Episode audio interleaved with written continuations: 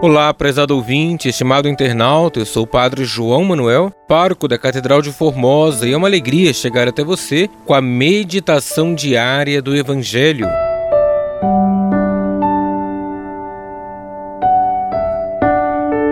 Hoje, segunda-feira da primeira semana do tempo comum, iremos meditar com o Evangelho de Marcos, capítulo 1, versículo 14 ao 20.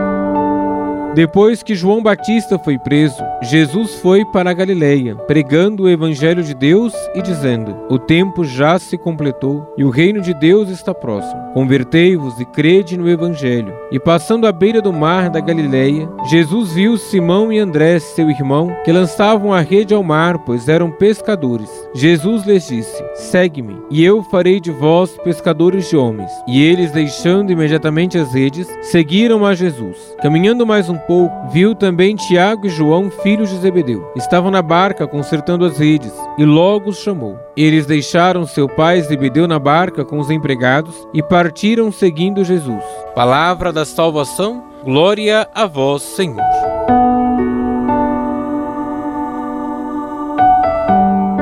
Estimado irmão, estimada irmã, o chamado de Jesus permanece atual. O Vem segue-me não foi apenas para os doze primeiros, mas se estende no tempo e na história a cada batizado. Hoje, cada um de nós somos chamados a sermos com Cristo, os portadores da boa notícia ao mundo. O Senhor nos chama para nos tornarmos pescadores da humanidade, nos chama para levarmos a esperança onde só existe trevas. O Senhor precisa de colaboradores para anunciar o Evangelho e quer contar com o nosso sim, com a nossa disponibilidade, para que Ele possa nos capacitar para toda boa obra. Jesus vem até nós e nos convoca ao seu segmento. Os cristãos precisam se destacar pela vivência das virtudes, de qualidades que o distinguem e enobrecem neste mundo. Para respondermos à altura do chamado, precisamos abandonar o que ainda nos mantém presos e que nos impede de crescermos no segmento do Senhor. Deus abençoe você e a sua família.